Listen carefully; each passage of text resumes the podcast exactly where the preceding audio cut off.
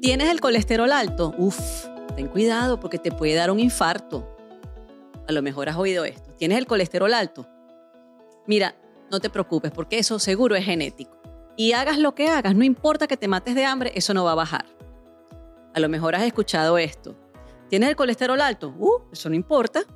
Ya yo hablé con un médico y con un influencer y los dos me dijeron que lo que importa es el azúcar, que el colesterol no importa. Y entonces, ¿a quién le creemos? Hola, querido paciente virtual. Soy la doctora Montserrat Rodríguez, tu médico nutricionista, y esto es Cuerpo en Sintonía, el espacio donde la nutrición se convierte en curación. Y justamente hoy vamos a hablar de esta guerra del colesterol, esto, esta, esta nueva diversidad de conceptos que además se han convertido en juicios médicos y que tienen a todos los pacientes, incluido a ti seguramente, confundido, porque no hayan qué hacer. Sin embargo, antes de que entremos en materia, bueno, quiero, por supuesto, como siempre, agradecerles. Agradecerles por todos los mensajes de apoyo, pero sobre todo porque ya se están suscribiendo al canal de YouTube y eso me encanta para los que están escuchando a través de las plataformas de podifusión. Ya saben que estoy en el canal de YouTube. Pueden ir, suscribirse, activar las notificaciones y a los que ya están acá en la comunidad de YouTube, bueno, perfecto. Sigamos trayendo gente para acá para poder seguir educándonos cada vez más. Y por supuesto también quiero agradecer a mi equipo porque sin ellos no estaríamos no, estaríamos aquí y no sería posible que este espacio de educación y comunicación se hubiera abierto. Y ellos son Andrés Betancourt, un beta visual, que es el encargado de todo lo que sucede detrás de las cámaras y por los lados también. y mi querida Catherine Torres, by Catherine Torres, los pueden buscar en las redes sociales, que es la que me, me asiste, pero además me ayuda en todo lo que es el diseño de lo que ustedes ven. Entonces, eh, vamos a hablar de esto, ¿verdad? Y mm, yo creo que nada mejor que para darle la introducción a este temazo, que por supuesto que tiene muchísima tela que cortar, voy a mm, hacerles lectura, como hemos estado haciendo en los últimos episodios, y me encanta que me sigan mandando sus cartas, de una carta que me mandó un seguidor. Él es un seguidor de las redes, pero ahora, por supuesto, es un eh, asiduo oyente de Cuerpo en Sintonía. Y es Luis. Y me escribe lo siguiente. Querida doctora Montserrat Rodríguez, me llamo Luis y me encuentro en un momento de gran confusión y preocupación respecto a mi salud. Recientemente, durante un chequeo, mi médico me informó que tengo los niveles de colesterol ligeramente elevados. Me comentó que esto podría ser un factor familiar, ya que mi madre, mi abuela y una de mis hermanas también tienen el colesterol alto. Esto me llevó a preguntarme, ¿será verdad que mi caso es genético? El doctor me sugirió que de todas maneras empezara de inmediato con una terapia agresiva, oigan esas palabras, con estatinas. Sin embargo, los posibles efectos secundarios como dolores musculares, problemas hepáticos, me hacen dudar si esta es la mejor opción para mí. Siempre he tratado de llevar un estilo saludable, aunque reconozco que he tenido mis deslices en cuanto a dieta y ejercicio. Aún así me pregunto si existen formas más naturales y menos invasivas para manejar mi colesterol, especialmente si tengo una predisposición genética. ¿Son realmente las estatinas mi única opción? ¿Puedo hacer algo natural que me ayude a regular y a eliminar mi historia familiar de colesterol? Estoy listo para hacer los ajustes necesarios, pero estoy abrumado con tanta información contradictoria y no sé cuál es la dieta que más me conviene. Doctora Rodríguez, necesito que me ayude a entender mejor esta situación y a tomar la decisión acertada para mi salud, teniendo en cuenta que mis análisis, tanto mis análisis de sangre como mi historia familiar. Agradezco profundamente su orientación. Con respeto, Luis. Bueno, Luis, yo sé que estás ahí, pero también hay muchos como Luis que están en la misma situación. ¿Y por qué yo les digo eso? Porque eso lo veo constantemente en mi consultorio. Y es verdad eh, que existen numerosas eh, eh, contradicciones porque no solamente son opiniones, sino que son opiniones contrapuestas, opiniones opuestas, encontradas, con respecto a cómo se maneja un paciente con el colesterol alto. Y la verdad, verdad, es que cada paciente es único. Eso tenemos que tenerlo claro. O sea, no existe un solo método para tratar a todos los pacientes que tienen colesterol alto. Y justamente por esa razón es que cuando esto sucede, eh, lo ideal es que la persona que te va a tratar o que te va a poner el tratamiento o te va incluso a hacer los seguimientos sea alguien que conozca no solamente los números que aparecen en el papel o en el, en el examen de laboratorio, sino que necesitamos a alguien que entienda el resto de los factores que pudieran estar interviniendo para que estos números de que aparecen en ese papel realmente para entender si van a ser una amenaza inminente, una, una, un peligro eh, importante y próximo para tu salud, o si es algo que pudiéramos eh, considerar con un tratamiento menos agresivo, ¿ok? Luis menciona varias cosas aquí que a medida que vayamos avanzando en, en, el programa de hoy, yo se las voy a ir aclarando, como él menciona las estatinas, menciona eh, cuál es la dieta que más le conviene, menciona algo de como eh, tratamiento agresivo, eh, menciona algo de los efectos colaterales de las estatinas. De todo eso vamos a estar hablando. Y por supuesto, como siempre, tú no te vas a ir de aquí sin saber cuáles son esas otras opciones que a lo mejor para ti son la primera opción, pero que pudieran ser una opción que te va a ayudar a resolver tu problema de colesterol elevado. Lo primero que quiero eh, también aclarar es qué es el colesterol, porque nosotros pensamos que el colesterol es, bueno, pues el, malo de la película, que es, tú sabes, el peligro que nos pone al borde de la muerte. Y yo quiero que sepan que sí, todavía existen médicos que les dicen este tipo de cosas a los pacientes. Tienes el colesterol alto, ay, ten cuidado, porque segurito te va a dar un ACV si no te tomas las, las pastillas para el colesterol o seguro te va a dar un infarto. Y mm, eso no es así.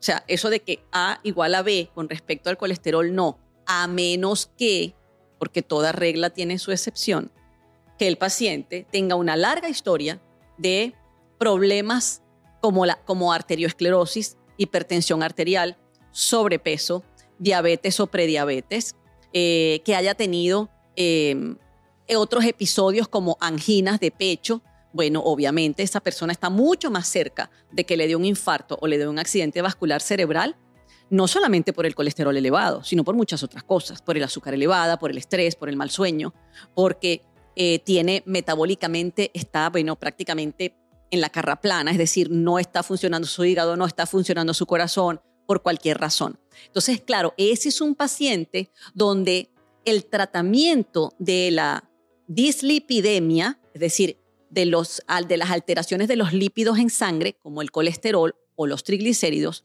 tiene que ser de una manera completamente distinta a la de una persona que viene y a lo mejor por primera vez y está entrando, una mujer está entrando en la menopausia y nunca había tenido una historia de colesterol alto, pero empieza a tener cifras de colesterol alto, o a lo mejor un caballero, ¿verdad? Como Luis, que por casualidad le, le consiguieron el colesterol alto en un chequeo donde él fue a su chequeo anual y entonces, ¿cuál es la situación? Es completamente distinto el escenario.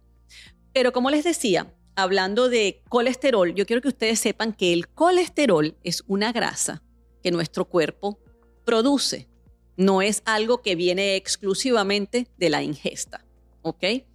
Y el, y el cuerpo lo produce ¿por qué? Porque es absolutamente necesario para que nosotros podamos vivir y para que podamos tener una buena salud.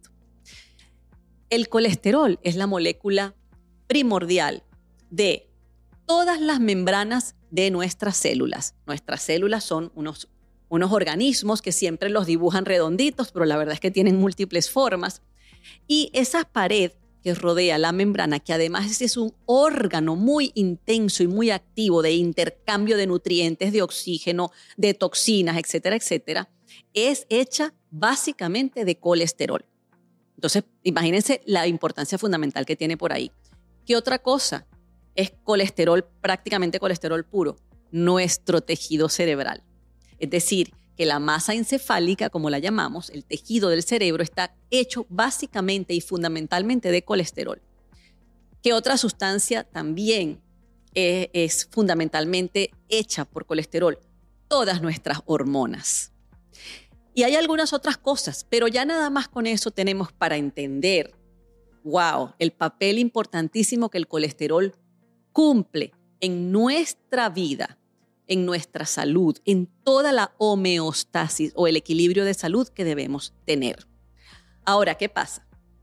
Bueno, como lo que siempre pasa, cuando las cosas se, salan, se sacan de contexto, cuando eh, se desbordan, cuando pasan el nivel donde deberían estar, ahí es donde hay un problema. Es como todo. Es como todo. Si usted se toma una copita de vino los fines de semana no pasa nada, pero si se toma una botella de vino todos los días es diferente, ¿verdad? Con respecto al colesterol, nosotros necesitamos tenerlo en un cierto rango, porque si lo tenemos muy por encima, muy elevado eh, de ese número, que ya les vamos a decir cuáles son, entonces ahí empezamos a tener problemas. ¿Por qué? Por ese exceso de colesterol. Es decir, la parte que sí vamos a utilizar, la vamos a seguir utilizando para formar células, tejidos y hormonas. Pero lo que sobra, ¿qué, ¿qué hace el cuerpo con lo que sobra? Específicamente el colesterol. Bueno, empieza a depositarlos en áreas donde no deberían estar.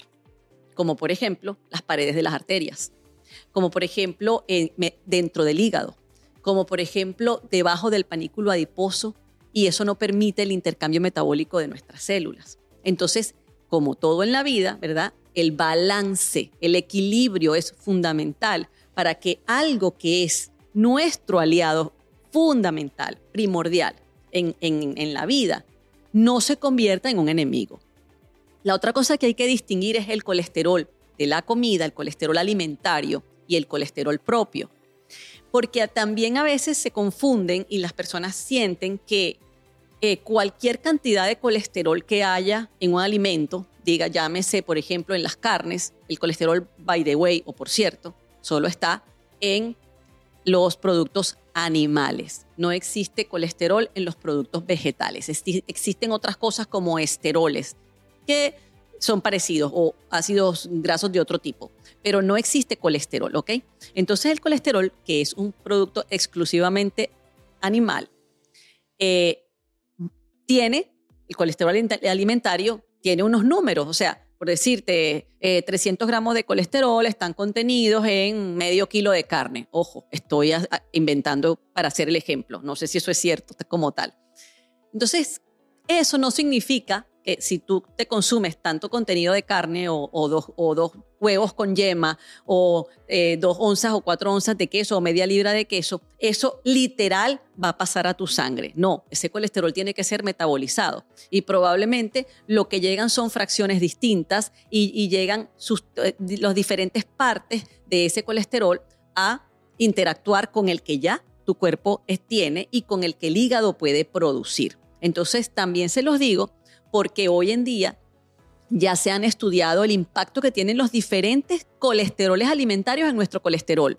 Y por eso es que ustedes ahora están oyendo, por ejemplo, que el huevo recuperó su prestigio, porque lo teníamos, bueno, vetado, estaba rayado, como dicen en mi país. No, no podíamos, o sea, la, la, amarilla del huevo no se podía incluir. Y les voy a confesar algo. Al principio de mi carrera como nutricionista, eso era algo que yo les decía a mis pacientes que tenían que evitar o tenían que limitar. Hoy en día se sabe que el colesterol del huevo particularmente no aumenta tu colesterol sanguíneo, como tampoco lo hace, y oigan esto para el que les gustan los mariscos, el colesterol que tienen los mariscos. Los mariscos efectivamente tienen un alto, una alta concentración de colesterol, pero tu cuerpo no lo fija, no lo absorbe. Entonces, eso es importante saberlo porque para poder adaptar la dieta como es y para poderle darle predilección y preferencia a los alimentos que realmente te van a ayudar y apartarse de los que no nos ayudan. La otra cosa importante que debemos saber es por qué existen varios tipos de colesterol. Que, ustedes siempre me dicen, pero tengo el colesterol malo, lo tengo ok, lo tengo bajo, pero el colesterol bueno lo tengo alto. ¿Eso qué significa? O al revés, no es que tengo el colesterol bueno bajito y el colesterol malo lo tengo alto. Bueno, son fracciones. El colesterol viaja y se transporta en nuestro cuerpo a través de diferentes proteínas que lo cargan, que, son como carritos, imagínense los vagones de un tren. Entonces están las lipoproteínas de alta densidad que llevan el colesterol bueno. ¿Por qué lo llamamos bueno? Porque es un colesterol, un colesterol protector. Es un colesterol que va a limpiar tus arterias, que va a ayudar a que se formen todas estas sustancias que te dije, que va a ayudar al todo en la parte de, de tu metabolismo. Y también existen las lipoproteínas de baja densidad o LDL, que es el colesterol malo, ¿ok? HDL es lipoproteínas de alta densidad. Obviamente las siglas están en inglés, por eso ustedes de repente no lo, no lo relacionan, pero acuérdense, HDL igual colesterol bueno, igual son lipoproteínas de alta densidad.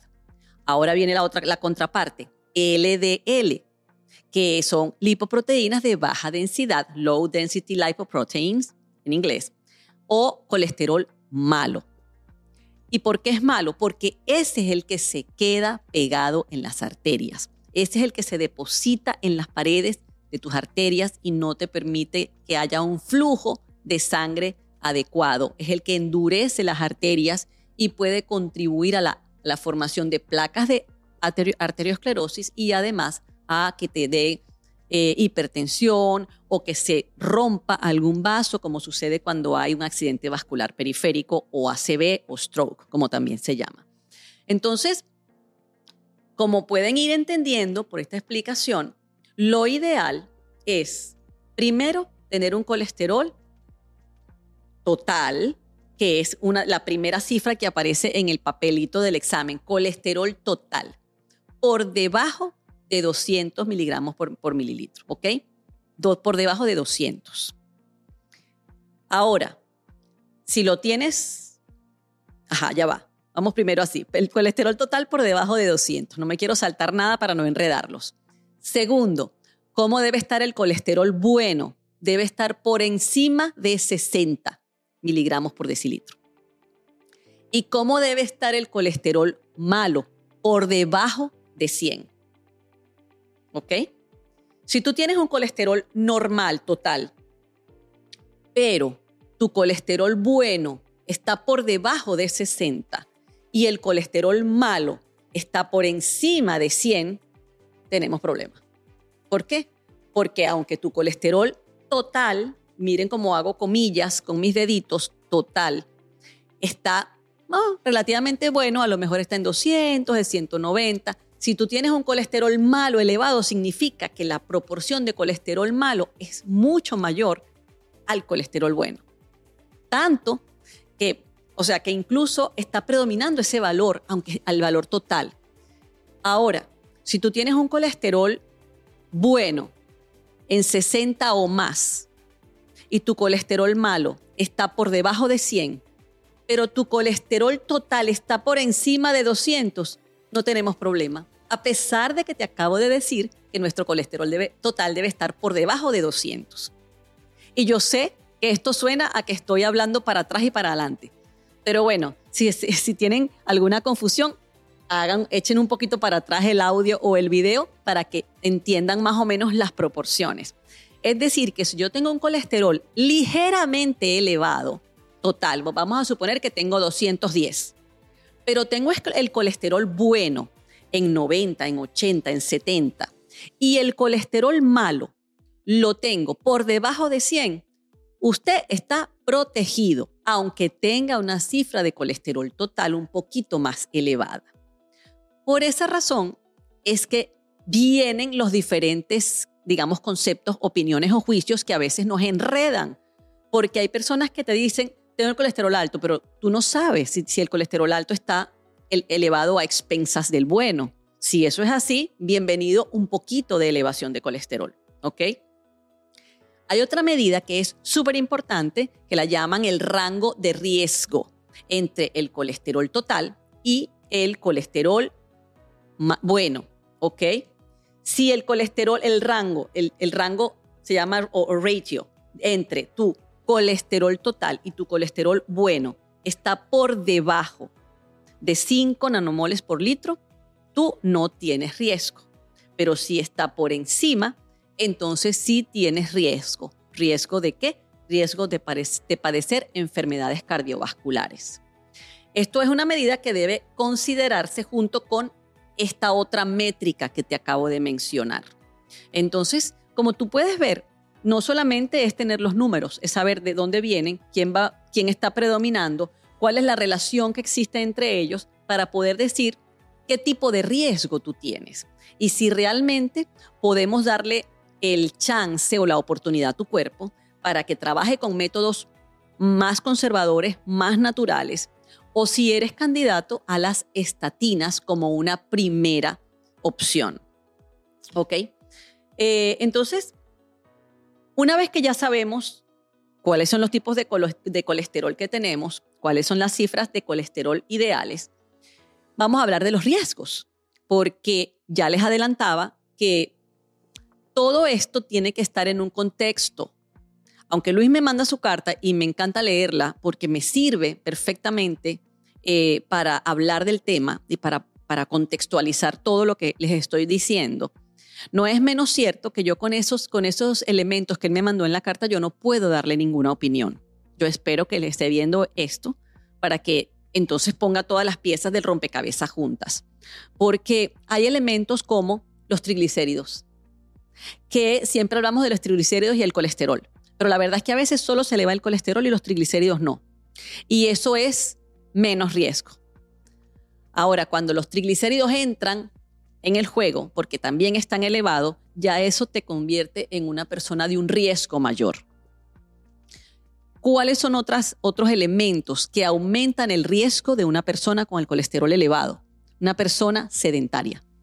Porque es muy difícil que un cuerpo sedentario, aunque haga dieta, aunque se tome las pastillas del colesterol, aunque cambie su estilo, su estilo de, no sé, de estrés, baje el estrés, cambie lo que sea, si no hace ejercicio, todo lo que haga en algún momento se va a encontrar como con una gran muralla enfrente que va a detener el avance o que va a detener la curación o la reversión de estas cifras de colesterol elevados. Entonces, si la persona es sedentaria, si la persona tiene triglicéridos elevados, vayan haciendo el checklist, ya el riesgo va aumentando. Son personas que se van, que les va a ser más difícil eh, atacar el problema con una estrategia basada nada más en dieta y cambios de hábitos y suplementos, ¿ok? Otro efecto, otro factor de riesgo importante, las cifras de glucosa. ¿Por qué? Bueno, porque la mayoría de las personas que tienen cifras de glucosa elevada o de insulina elevada, resistencia a la insulina, ya eso lo hablamos en el episodio número 4 y te, recomiendo que si no lo has oído lo vayas y lo escuches porque de verdad estuvo muy bueno y expliqué muchas cosas allí. Entonces, ¿qué pasa? Bueno, que metabólicamente todo eso va a favorecer a que aumente nuestro colesterol malo y nuestros triglicéridos. Entonces, esa persona que además tiene prediabetes o que tiene resistencia a la insulina, también está sumando un factor de riesgo para eh, para tratar la enfermedad, es decir, lo está poniendo en una posición más delicada. La otra cosa, obviamente, el compañero que sigue, el sobrepeso o la obesidad. Una persona con sobrepeso y con obesidad, eh, eh, como, como es obvio o como es muy fácil de entender, así como tiene la grasa debajo de su, de su piel, ¿verdad? Que uno los ve, que están voluminosos, que tienen un gran panículo adiposo, igualmente van a tener sus cifras de colesterol y triglicéridos. Y es muy difícil bajarlas porque la persona sigue teniendo una acumulación de grasas subcutánea que va a formar parte de la producción exagerada o de la elevación exagerada de estos niveles de colesterol. Entonces, eso es otro factor de riesgo. La otra cosa, las personas que tienen una dieta basada en lo que no deben, en harinas, en azúcares refinados, pero también en grasas saturadas.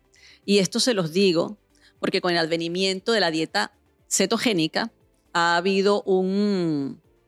se ha dejado filtrar la idea de que si tú estás haciendo la dieta cetogénica y estás comiéndote, bueno, toneladas de chicharrón o de mantequilla eh, o de queso grasoso, o de huevo, o de manteca de cerdo. No importa cuánto te sube el colesterol porque tú estás bajando de peso o porque tú estás controlando los niveles de azúcar. Y, es, y ningún remedio que solo resuelva una cosa, pero que no me resuelva la otra o que la empeore, es lo más adecuado. Entonces, me disculpan los defensores de la dieta cetogénica, pero sí tienen que estar pendientes de su colesterol y no decir, ah, no importa que me suba a, 300, no importa que me suba a 400, porque es que yo me quité las harinas. Y el problema es cuando tú mezclas las harinas con, el, con las grasas. No, porque si tú exageras en el consumo de colesterol dietético, aunque ya yo te dije que era diferente, se medía diferente al colesterol de tu sangre, la verdad, verdad es que de todas maneras va a llegar un momento en que tu cuerpo va a decir, basta, yo no puedo más. Y tus arterias van a decir, mira, hello, yo puedo hasta aquí, pero de aquí para adelante yo no puedo seguir manejando esta sobrecarga de colesterol que viene de las grasas saturadas. Entonces, la dieta cetogénica puede ser una buena opción si y solo si tú la balanceas. Volvemos al equilibrio. Obviamente van a predominar las grasas buenas, entre las cuales deberían estar no solamente el chicharrón y el huevo, sino el aguacate, las semillas, las, nueces, las aceitunas, ¿ok? El aceite de coco. Y entonces balancear con las grasas saturadas que vienen de las carnes o de los animales. Y luego, por supuesto, mucho, toneladas de vegetales, porque también conozco muchas personas que hacen la dieta cetogénica, que se concentran en solo comer grasas y se olvidan por, por completo de los vegetales. Y entonces ya eso se convierte en una dieta que en lugar de ayudarte en algún momento te va a ocasionar problemas. Eh, porque las personas, ya les dije cuáles eran los riesgos de padecer el colesterol elevado, porque bueno, le hablé de los factores de riesgo para las personas que lo tienen. Pero los riesgos inminentes de todas estas personas que les mencioné, si tú tienes triglicéridos elevados y colesterol alto, si tú eres sedentario, tienes sobrepeso y colesterol alto, si tú eh, fumas, importantísimo, y tienes colesterol alto, los riesgos más importantes son la causa principal, la número uno, de muerte y la número dos, eh, acá en este país y además en el mundo entero y que vienen sucediendo desde los últimos 60 años, que son las enfermedades cardiovasculares y los accidentes vasculares cerebrales. Entonces, no es pequeña cosa, no estamos hablando de, no, es que es una, una infección por un virus rarísimo, no, esto es algo que es lo que nos ha estado matando durante todos estos años, a pesar de todos los avances que hemos tenido en la ciencia. Entonces, definitivamente, sí es importante ponerlo en, en, el, en la dimensión que es, atender el, el, problema o la situación y no rendirse y no, digamos, digamos, tirar la toalla hasta que no estés completamente seguro que ya tienes esto bajo control.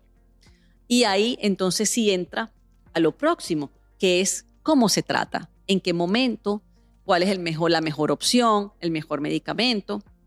Y empecemos de una vez a decirles que si tú eres una persona que tiene dos factores de riesgo o tres o más de los que mencioné, recuerden, triglicéridos altos, sobrepeso, eh, diabetes, que a lo mejor fuiste operado del corazón, esos son otros, o que tienes un stent, eh, que de pronto tienes eh, hipertensión arterial, yo creo que ya lo dije, muy probablemente tienes que tomar las estatinas. Las estatinas son todos estos medicamentos que terminan en estatina, atorvastatina, rosorvastatin, o sea, todos esos que todo el mundo los conoce porque casi que es una cajita feliz que le da el cardiólogo o el médico primario a todos los pacientes cuando llegan a la consulta con el colesterol alto, le dan esto, esto y esto, entonces ahí están estas pastillas incluidas.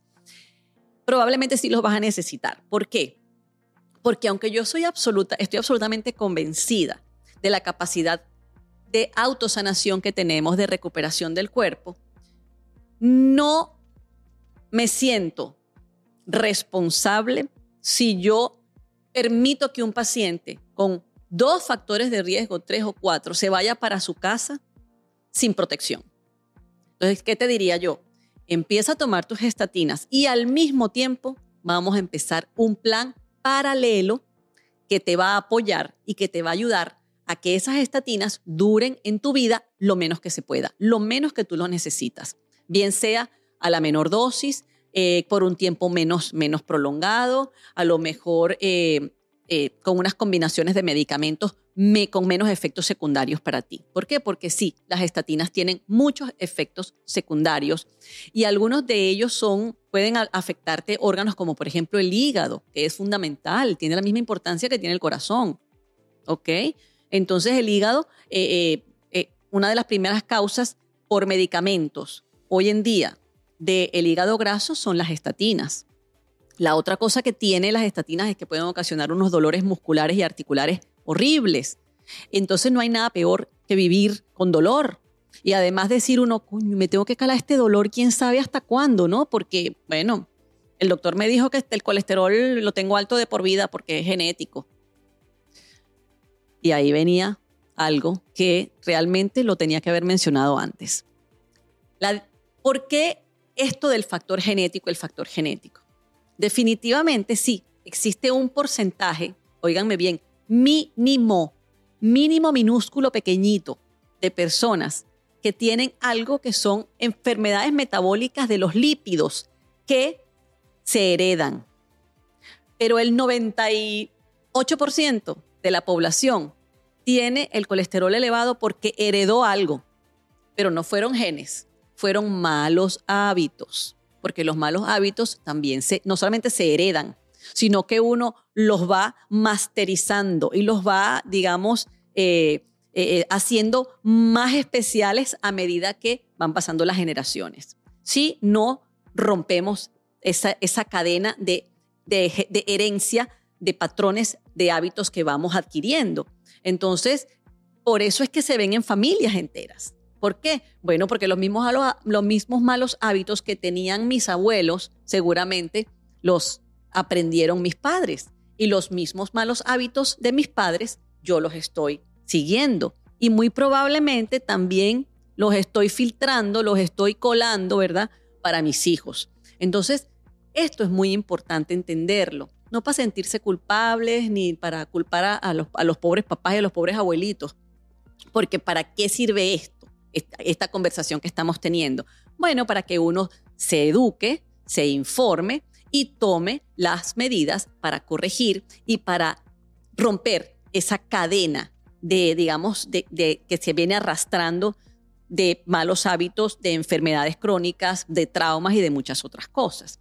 Entonces, por eso es que esto de que el colesterol es genético, porque mi mamá lo tenía, a mí cuando me dicen eso, me puedes decir como si me dices, no sé, el, cielo está rosado ahorita. No, o sea, no, me afecta. ¿Por qué?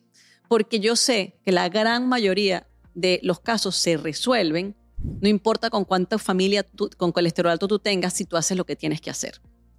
Entonces, muy importante ahora sí volver a lo de las estatinas. Entonces, no importa que tú tengas familia o no tengas familia, igual tienes que hacer algo para eliminar lo más que se pueda esa, esa pastilla. O sea, el objetivo tiene que ser, sí, la voy a utilizar como un apoyo, porque en este momento me va a ayudar, porque en este momento va a ser, eh, me va a facilitar que yo salga del el espectro de alto riesgo que tengo, pero en algún momento yo esto lo tengo que dejar. Entonces, ¿qué hacemos? Bueno, es muy importante, por supuesto, la dieta. Y cuando digo la dieta, eh, no estoy hablando de restricciones, ni estoy hablando de apellidos de dieta, la dieta tal, la dieta A, la dieta B, la dieta C. Eh, que pudiéramos hacerlo. Pero es que lo, lo que quiero decir es lo que comemos. Lo que comemos importa, ¿ok? No solamente porque de esa manera podemos elegir correctamente cuáles son la cantidad de macronutrientes que necesitamos, entre ellos las grasas y el colesterol, y cuáles no. Pero además podemos facilitar el proceso de sanación del resto, de los del resto del cuerpo y del resto de los órganos que están siendo afectados por este colesterol elevado. Entonces, a través de la alimentación desintoxicamos, desinflamamos, balanceamos hormonas y todo eso va a ser un escenario perfecto para que tu colesterol pueda bajar. Porque si tú haces una dieta loca, bueno, pues a lo mejor pierdes peso, pero el colesterol no va a bajar. A lo mejor mejoras el azúcar, pero el colesterol no va a bajar. Entonces tú tienes que entender que esto de la dieta, o sea, de las medidas nutricionales, tienen que ser hechas por alguien que considere todos tus aspectos de salud para que puedas hacer el trabajo completo y para que lo hagas de manera exitosa. como es natural entender, cuando alguien tiene el colesterol elevado, tiene que bajar el consumo de grasas saturadas, mantequillas, chicharrones, manteca de puerco, eh, carnes rojas con exceso de grasa. Tienes que hacerlo. Si ya tienes factores de riesgo, si no quieres tenerlos. ¿Ok? Si no tienes 10 factores de riesgo, pero tienes uno, hay que bajarlo. ¿Que te tienes que meter a vegano? No necesariamente. ¿Ok? No necesariamente. Esa no es la única opción. Eh, porque conozco miles, tengo gavetas llenas de archivos o, files de pacientes veganos con el colesterol elevadísimo, porque comen mucha harina y porque sustituyen la proteína animal no por vegetales, sino por harina o por ultraprocesados. Pero bueno, eso es otro tema para otro episodio que vamos a hacer a futuro. En todo caso, limitarlo, balancearlo, volver a la cordura, no comerte 25 huevos en la semana. Tú te puedes comer dos huevos diarios, pero no te puedes comer ocho huevos diarios. Aunque les dije que eso no era lo que más subía el colesterol, pero es que se supone que el que se come ocho huevos diarios come algo más. O come la arepita, o come el pancito, o el tocino del, del bacon, algo. Entonces, eso fue lo que se empezó a ver en los estudios epidemiológicos y estadísticos también, que cuando se hacía el juicio del valor que el impacto que tenían algunas grasas en tu cuerpo estaban siendo evaluadas en un contexto, digamos, injusto, porque no se tomaba en cuenta el resto de las cosas. Entonces hay que tener cuidado con eso. ¿Qué otra cosa que hay que aumentar? La fibra, porque el colesterol bueno, que sí nos conviene tenerlo alto, tenerlo por encima de 60 y si puedes lo más cerca de 100, eso te va a proteger te va a proteger las arterias, te va a proteger eh, de, que, de, que desarrolles enfermedades inflamatorias, te va a proteger el colon, te va a proteger tu microbiota. Entonces, por esa razón, ese colesterol bueno hay que cuidarlo y eso se hace a través del consumo de fibras, de vegetales, de frutas, de granos enteros, cereales enteros, leguminosas, ¿ok? Y bueno, también puedes comer tu carnita y tu puerquito y lo que tú quieras de vez en cuando, o sea, o como parte de la, de la comida, pero que no sea lo que prevalece. Lo que, lo, que prevalece deben ser las, las verduras, las legumbres, los vegetales, siempre. La otra cosa que, que te va a ayudar muchísimo es, por supuesto, ya te lo dije, el ejercicio físico. De verdad, esta es una de las situaciones donde el ejercicio puede potenciar, multiplicar por 10, y hasta por 100 todo el esfuerzo que tú estás haciendo cuando tú consumes una dieta balanceada, ¿ok? Y mira, eh, tienes que hacer ejercicio cardiovascular, obviamente, y tienes que hacer ejercicio de, de fuerzas, de resistencia. Pero el cardiovascular aquí no, no, no es negociable. Es decir, que si tú eres de los que nada más les gusta el tai chi o de los que nada más les gusta em, las pesas, o que solamente les gusta mm, el pilate, no, vas a tener que incorporar algo de ejercicio cardiovascular. Hay muchísimos, uno a veces no se da cuenta. Eh, por ejemplo, puedes jugar ping-pong, puedes jugar eh, fútbol con alguien, puedes, eh, no sé, hacer jumping jacks, trotar, lo que tú quieras, subir y bajar las escaleras de tu casa, pero tiene que haber un, un, involucrarse todo lo que es la parte del el mecanismo aeróbico de tu cuerpo para que puedas bajar más, más rápidamente los niveles de colesterol. Y, por supuesto, sí existen bastantes suplementos eh, importantes que debieras probar y que debieras incorporar. Muchas veces me dicen, eh, pero entonces, ¿qué pasa si dejo de tomar las estatinas y me tomo solo esto? Si no tienes riesgo y es la primera vez que te diagnosticaron colesterol alto y balanceas tu dieta y, no quieres tomarte las estatinas, responsablemente aquí, porque esto va a quedar grabado obviamente, eh, consultarlo con tu médico, pero al final es tu decisión, ¿ok? Y tú puedes darte un chance. Y un chance es, bueno, déjame ver si en los próximos eh, seis semanas, un mes y medio, yo logro, ¿verdad? Implementar todos estos cambios y con la suplementación bajar mis niveles de, colesterol. No quiero que quede en la cabeza o, en la mente la idea de que yo estoy contraviniendo las, órdenes de un médico que te vio y que, y que te vio completo versus yo a ti no te he visto, ¿verdad? Tú que me estás escuchando o me estás viendo. Pero sí que entiendas que hay opciones y que tú tienes derecho a que te presenten todas las opciones para entonces tú poder escoger bien. Y esos suplementos son Número uno, el omega 3. El omega 3, que es el famoso aceite de pescado, es, ya se le, reconocen eh, los efectos de disminución del colesterol malo y los triglicéridos, que es lo que más nos importa. Hay algunos suplementos que ayudan al aumento del colesterol bueno, hay otros que ayudan a la disminución del colesterol malo. El omega 3 es uno de, de los que baja el colesterol malo y además también es capaz de bajar los triglicéridos.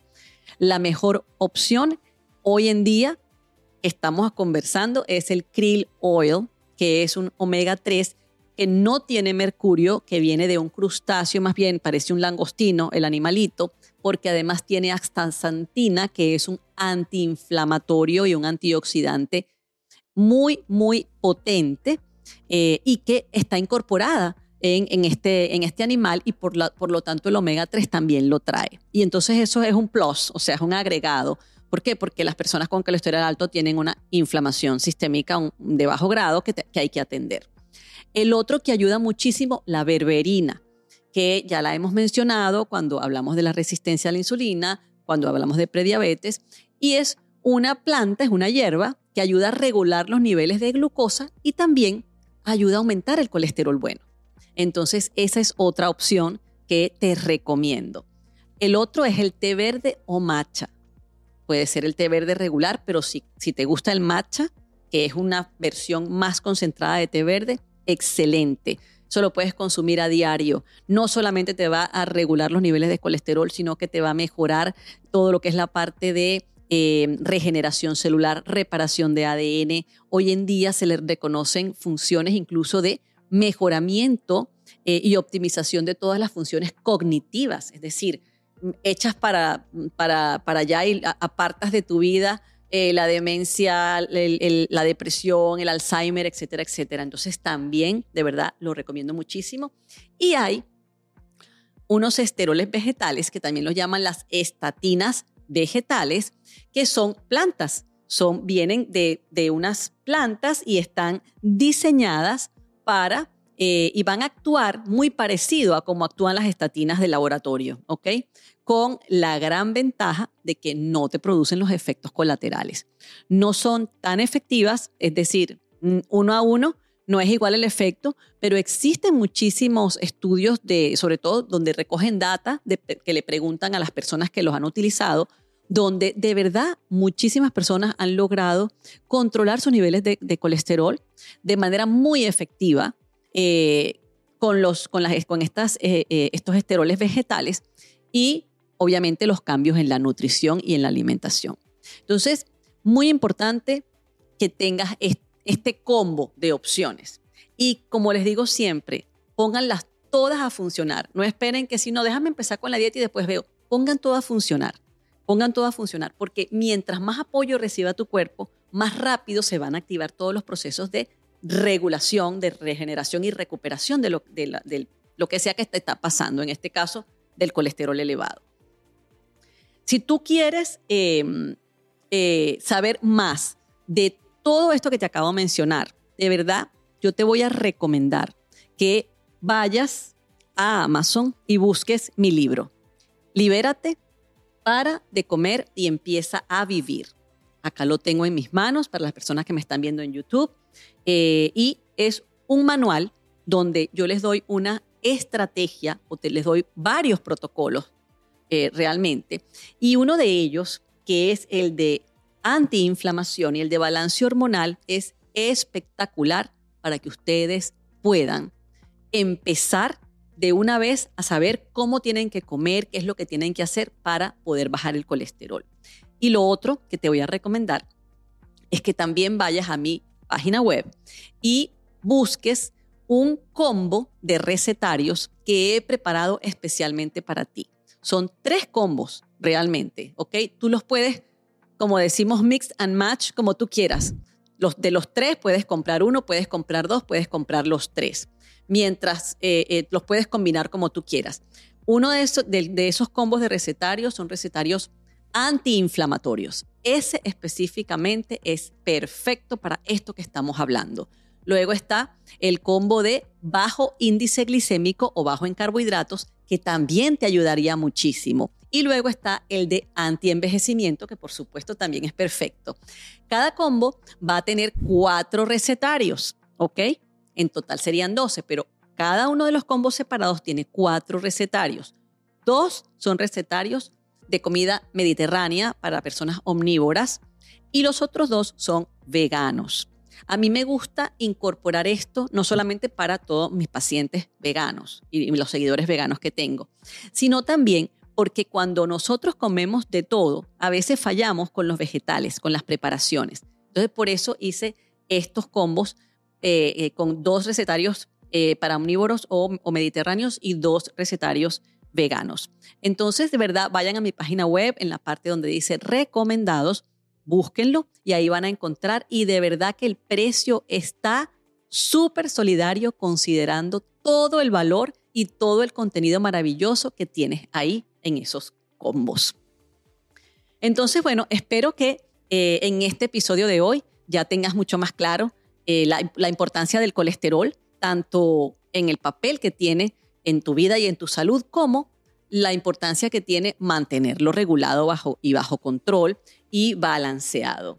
Y no me puedo despedir de ustedes sin antes invitarlos a que se suscriban aquí en el canal de YouTube, donde vamos a, estar pendiente de todos estos episodios y, y también actives tus notificaciones.